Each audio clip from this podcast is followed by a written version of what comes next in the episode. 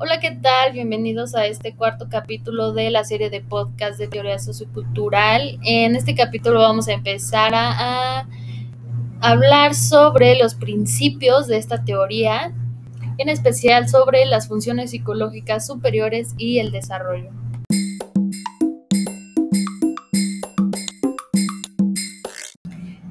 Pero para entrar a este tema de los principios de la teoría sociocultural, hay que dar un poco de contexto del inicio de la psicología. ¿Y cómo fue que inició la psicología? Bueno, pues la psicología comenzó con las preguntas de los griegos. La famosa pregunta psicofísica, la pregunta psicobiológica y la relación intrapsicológica. Y estas preguntas lo que se cuestionan son las relaciones, la relación entre el mundo y la psique, entre el cuerpo y la psique y la de la psique consigo misma. Pero desde el principio de estas reflexiones, de estas preguntas, había una omisión evidente y grandísima, y era que el hombre no vive solo en un mundo físico, biológico o psicológico, sino que también vive en un mundo social. Pero, ¿qué es lo social y cómo influye en la psique? Bueno, pues para algunos lo social era parte del medio de la realidad física y externa del humano.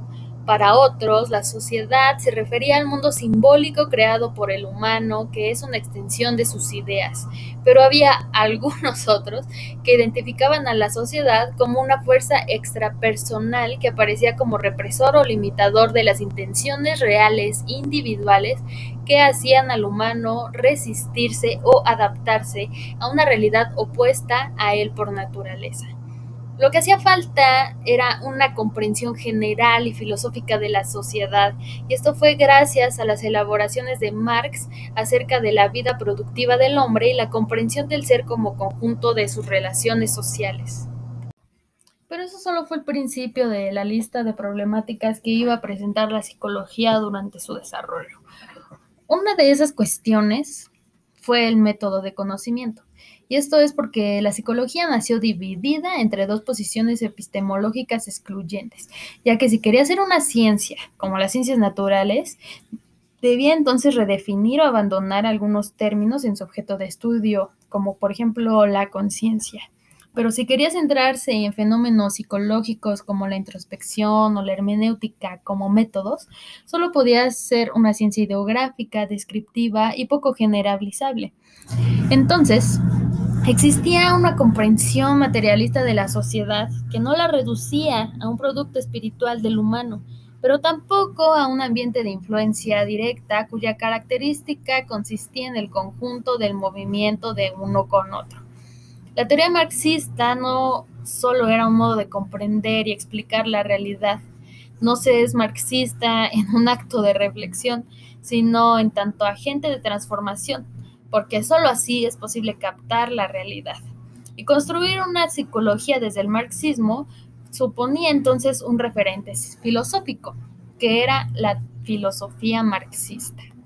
El enfoque histórico-social ha sido importante para la formación de los psicólogos, y todo comenzó como un enorme proyecto social nunca antes visto.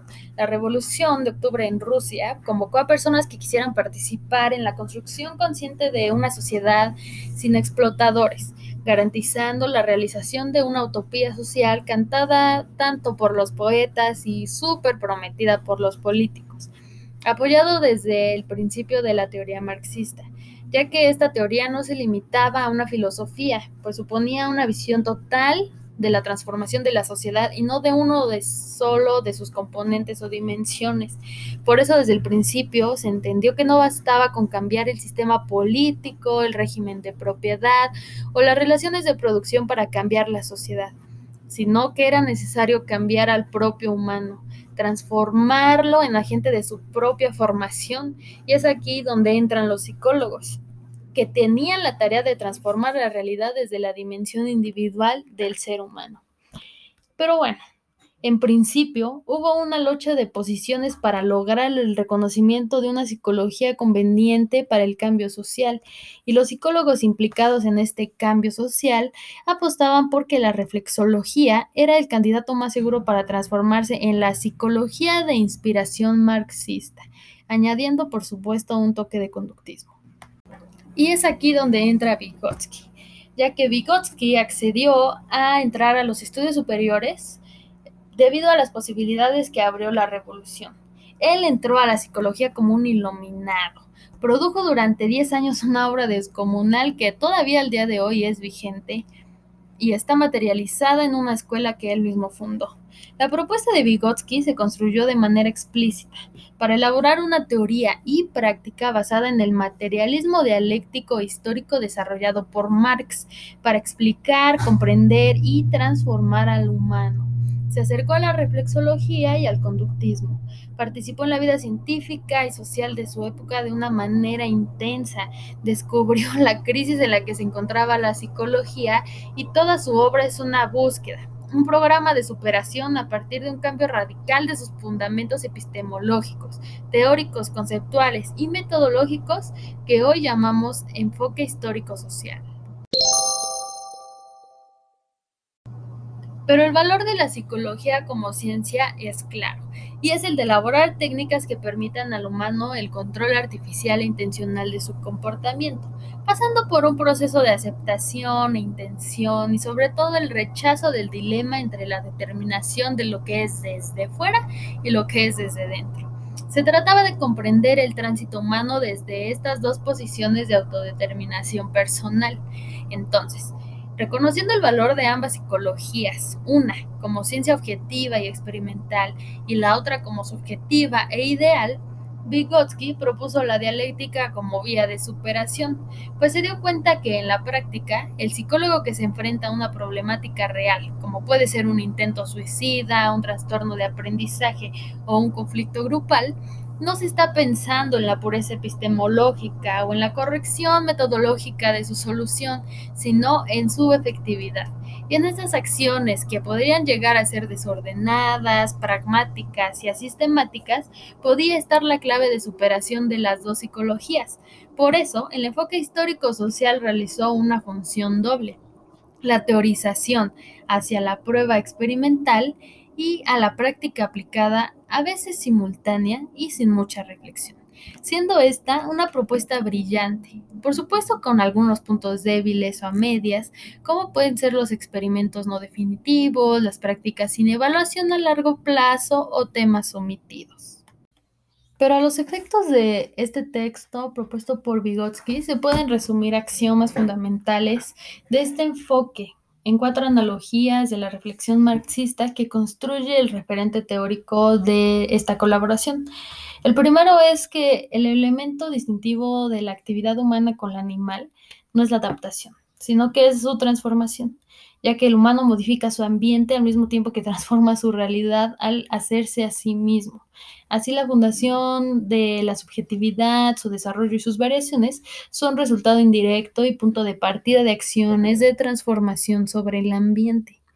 El segundo es que la actividad transformadora del hombre está mediatizada por instrumentos, el uso de herramientas, pero en un análisis más detallado, no es por el uso de las herramientas en sí, sino por su producción y registro de estos instrumentos, que lo que hacen es cristalizar una actividad completa, convirtiéndose en un registro, en una memoria, en una herencia. El humano adquiere el dominio de sí mismo mediante el uso de estos instrumentos, que son mediotizados por procesos psicológicos, que son descritos como cualidades ideales de los individuos y sistemas simbólicos de las culturas, recreando así una realidad material del mundo, lo que permite su transformación anticipada. El otro es que la actividad humana solo puede ser transformada y mediatizada en condiciones de realidad social, suponiendo a lo social como una cooperación, comunicación y que se introduce a otros. Esto es lo que Marx llamó relaciones sociales, y de esta asunción Vygotsky plantea la ley psicogenética del desarrollo. Y el cuarto axioma es que En el dominio del comportamiento, de nada sirve la observación, la práctica ni la experimentación que no tome en cuenta la historia del proceso a estudiar o transformar. Esto es porque existen al menos cuatro historias que revelan el surgimiento del ser humano.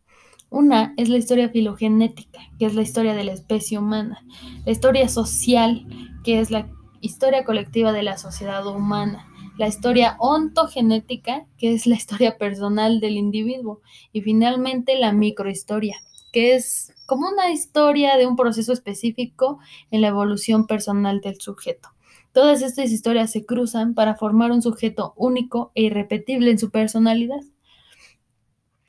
Cabe destacar que estos cuatro puntos no son la psicología, son solo un proyecto de construcción de la ciencia psicológica a partir de postulados de partida, y en él existía un espacio idóneo, profesional, que se convertiría en el medio ideal para probar la teoría, que es la educación que por razones políticas y sociales generadas por la revolución, los espacios educativos ofrecían las condiciones adecuadas para la transformación psicológica. Por eso muchas veces el enfoque histórico-social se interpreta como una teoría de la instrucción o de la educación, como una psicología educativa o cognoscitiva, pero no es así. En el humano, la enseñanza comprendida como técnica social del conocimiento impacta en el desarrollo de la especie y lo desvía en direcciones que no están determinadas por la filogenia. La enseñanza alaba el desarrollo. De aquí, Vygotsky derivó los conceptos de zona de desarrollo próximo y situación social del desarrollo, que describen el tránsito externo e interno, así como las cualidades desde una visión general e individual. El estudio de los instrumentos debía ser un tema obligado para la evolución del enfoque, y es en este tema donde Vygotsky escribe Pensamiento y lenguaje, donde expone un análisis de la adquisición del lenguaje en el niño y las relaciones tanto estructurales como funcionales entre ambos procesos. El estudio de los instrumentos debía ser un tema casi obligado para la evolución del enfoque. Y en este tema es donde Vygotsky escribió Pensamiento y lenguaje, donde expuso un análisis de la adquisición del lenguaje en el niño y las relaciones tanto estructurales como funcionales entre ambos procesos. Pero otro de los problemas metodológicos en la crisis de la psicología era su reduccionismo, la búsqueda de un elemento central, un postulado que sirviera de principio explicativo general para cualquier proceso, y el asociacionismo ofrecía el ejemplo más radical. Pero a partir del descubrimiento y confirmación de un principio explicativo, todos los demás procesos serían reducidos.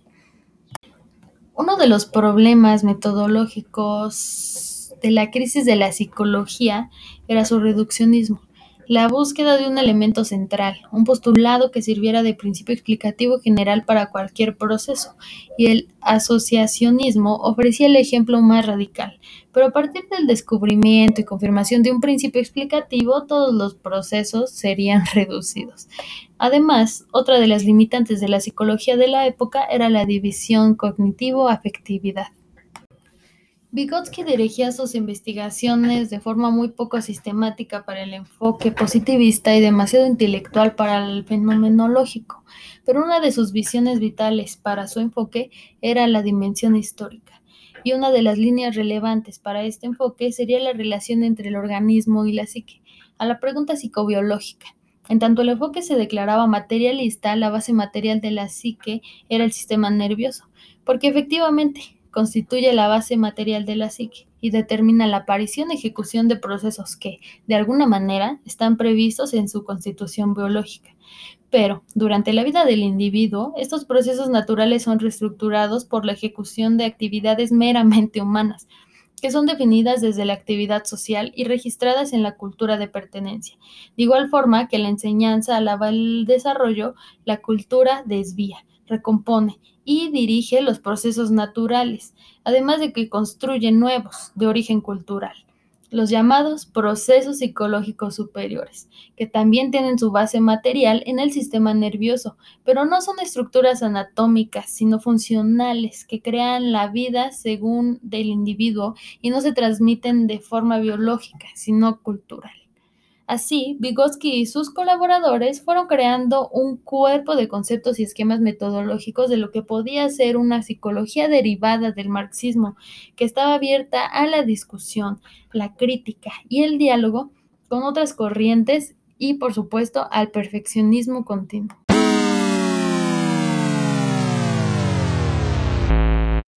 Ya para terminar y para cerrar este cuarto capítulo, podemos decir y concluir que el hombre es resultado de la sociedad en que vive, pero como un sujeto autodeterminado y no como algo producido. Y es así como cumple la utopía en el orden individual. El hombre es artífice de sí mismo. Muchas gracias por acompañarme y los espero en el próximo capítulo.